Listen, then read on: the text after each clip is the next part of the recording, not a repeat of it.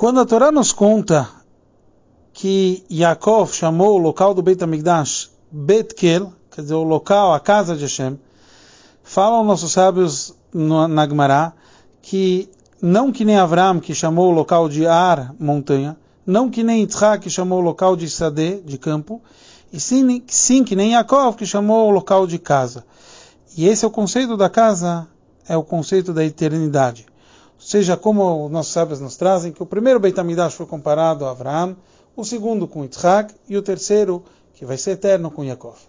Para entender sobre isso, o Rebbe nos traz o conceito geral de Avraham e Yitzhak, o conceito de Chesed, bondade, e Gvurah, severidade, e ele nos compara com o versículo que fala que Mitzion Tetze o Dvar Hashem Yerushalayim.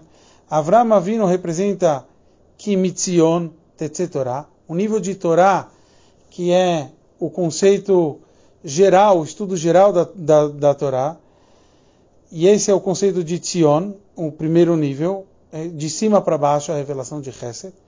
Existe o conceito de Gvurah, de severidade, que é o Dvar Hashem, e daí seria Amir Yerushalayim. Quem trouxe isso para ser da forma mais completa é Yaakov, porque ele une tanto Chesed quanto Gvurah. E por isso ele vai conseguir trazer a revelação divina para toda a eternidade.